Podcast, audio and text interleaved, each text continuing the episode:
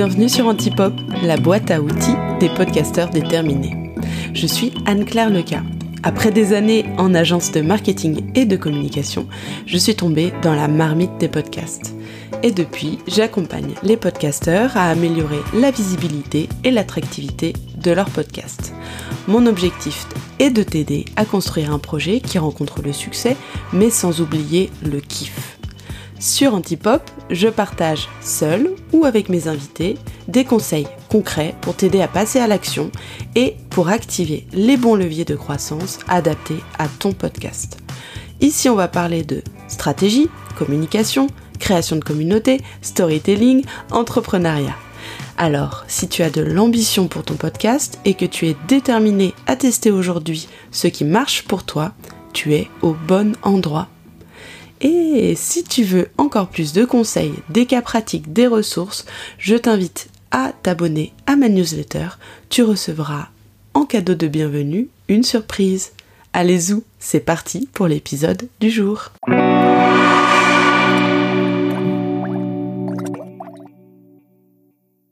Maintenant, je vais te donner euh, trois techniques assez simples pour commencer à construire ton persona ou bien l'affiner. Si je rembobine, on disait pourquoi c'est intéressant de faire un persona? Parce que ça t'amène à te poser des questions que tu te poserais pas si tu faisais pas cet exercice et en plus euh, ça te permet de rentrer en conversation avec euh, ton audience.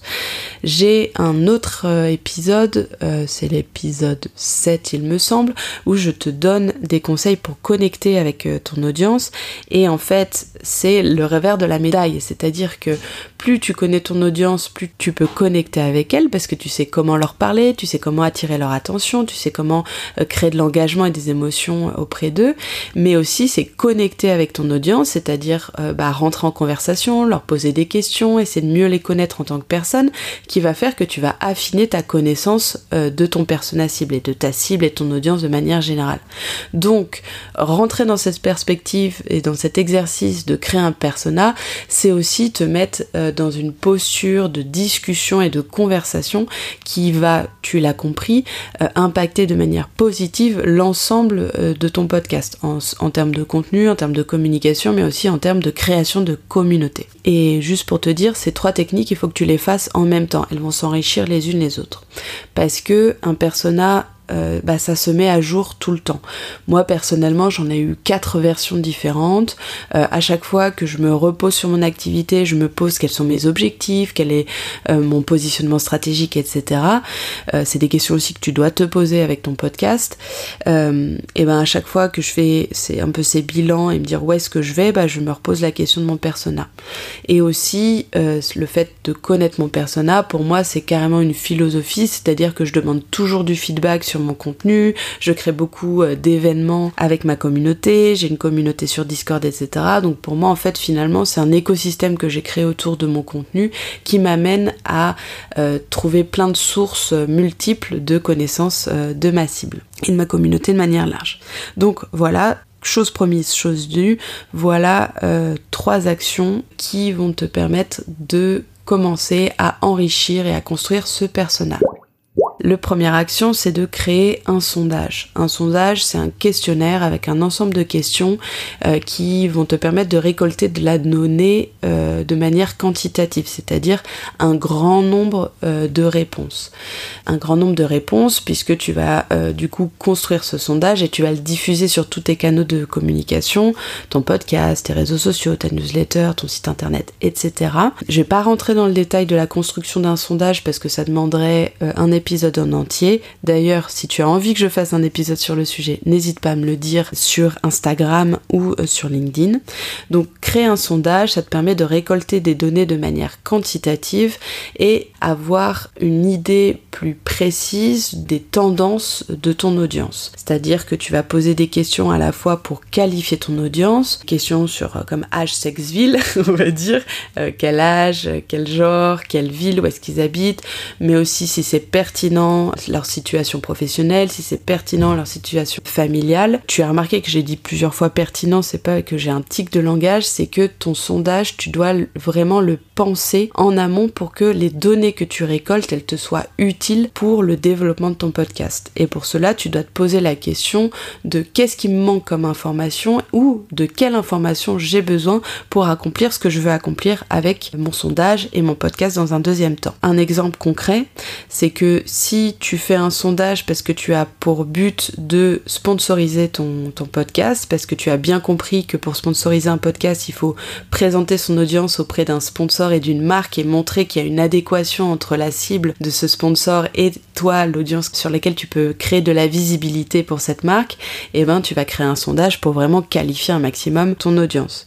Euh, si tu as fait un sondage pour essayer de comprendre quelle est l'appréciation de ton audience, de ton contenu, euh, et pour mieux la connaître en profondeur sur tous les aspects psychologiques par exemple, et eh ben tu vas plus euh, passer du temps à créer des, des questions pour te permettre de mieux comprendre leurs challenges, leurs défis, euh, leur euh, expérience vécue par rapport à telle ou telle problématique que toi tu as envie euh, de régler avec ton podcast. Donc un sondage, c'est un très bon moyen de récolter des données quantitatives sur ton audience. Mais ça ne suffit pas. Il faut absolument que tu complètes ces données quantitatives par des données qu'on appelle qualitatives en marketing et en communication. C'est-à-dire qu'il faut aussi organiser des interviews en one-to-one, -one, donc de personne à personne, avec des personnes de ton audience et si possible des personnes qui ressemblent à ton persona. C'est pour ça que souvent je conseille de commencer par le sondage parce que ensuite, à la fin du sondage, tu proposes de continuer la conversation lors d'un échange de 30 minutes et que ça te permettra de trier ces personnes-là, du coup leur proposer un rendez-vous. Cette interview one-to-one, elle va te permettre euh, de faire parler les gens sur ces problématiques que tu as commencé à lister ses peurs, ses motivations, etc.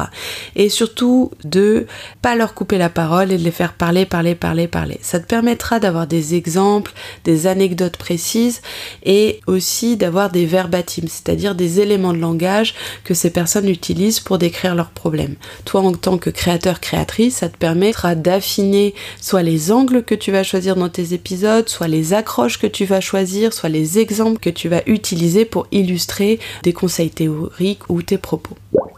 Ensuite, une autre action que tu peux faire pour euh, commencer à enrichir euh, ton persona, c'est d'avoir un peu une enquête terrain. C'est d'aller fureter dans euh, les endroits où s'expriment déjà les personnes qui ressemblent à ton persona. Ça peut être des groupes Facebook, ça peut être des personnes sur LinkedIn qui ressemblent à ton persona, euh, ça peut être des forums, ça peut être d'autres podcasts où il y a des personnes qui sont interviewées ou des hosts qui ressemblent à ton persona. Donc vraiment d'aller faire ton, ton enquête terrain et je te conseille d'ouvrir une page Notion ou une page, je sais pas, un document quoi, où tu vas tout rassembler, toutes tes informations que tu vas récolter. C'est vraiment un travail de, fourmi, d'enquête terrain et d'archéologue. Et toutes ces informations-là, elles vont venir compléter ton persona en disant ah bah tiens ce que je comprends, euh, sa problématique en tant que euh, maman ou papa solo, euh, c'est la gestion du temps parce que il y a des semaines où si elle est en garde alternée,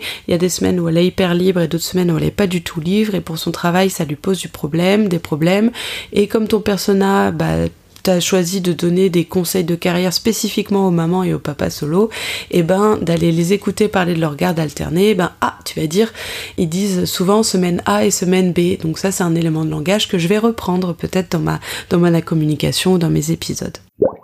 Et dernière action, c'est d'aller utiliser plutôt des outils qui vont t'apporter d'autres éléments quantitatifs. Donc ça peut être des études. Regarde euh, bah, des études qui ont été faites sur ta cible, de médiamétrie, de Ipsos. Il y a plein d'instituts et ou des marques qui vont s'exprimer déjà sur ta cible et ça va te permettre d'aller choper euh, des pourcentages ou d'autres insights, etc. Tu peux aussi utiliser des outils comme Answer de public, en anglais répond au public, donc Answer de public, où en fait tu poses une question et tu vois toutes les autres questions connexes que se posent les gens souvent sur Google euh, par rapport à ta problématique. Ça peut être euh, comment m'organiser, euh, organisation divorce ou donc si je continue sur, cet exemple de podcast qui s'adresse aux, aux, parents solo.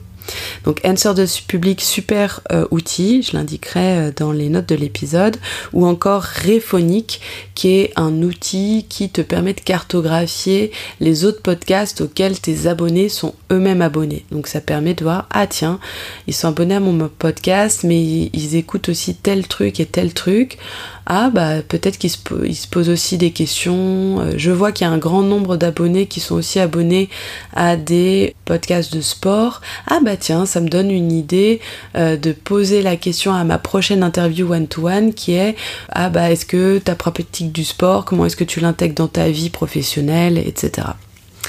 Voilà pour euh, mon approche du persona. j'espère que ça t'a été utile. Vraiment, l'objectif de cet épisode, c'est de te faire euh, passer à l'action sur la construction du persona. En tout cas, s'il y a un point que j'ai dit qui te semble pas clair, ou si tu as envie euh, de me dire comment est-ce que ce cet épisode t'a permis de dépasser tes blocages par rapport à ton persona, franchement, viens me le dire sur Instagram ou sur LinkedIn. Je serais hyper contente de savoir que ce podcast a eu un impact positif sur ton podcast et la façon dont tu envisages sa stratégie. Allez, à très vite et je te donne rendez-vous pour le prochain épisode qui va euh, interviewer Flavie Prévost sur ses techniques pour aller démarcher des sponsors. Je suis sûre que tu y trouveras des super pépites pour ton propre podcast. Allez, à très vite. Merci beaucoup d'avoir écouté cet épisode jusqu'au bout. J'espère qu'il t'a plu et qu'il t'a été utile. Pour encore plus de conseils, je t'invite à t'inscrire à ma newsletter et si c'est déjà fait, viens partager avec moi sur Instagram ou sur LinkedIn les idées que ce podcast a inspirées. On se retrouve tout bientôt pour un nouvel épisode.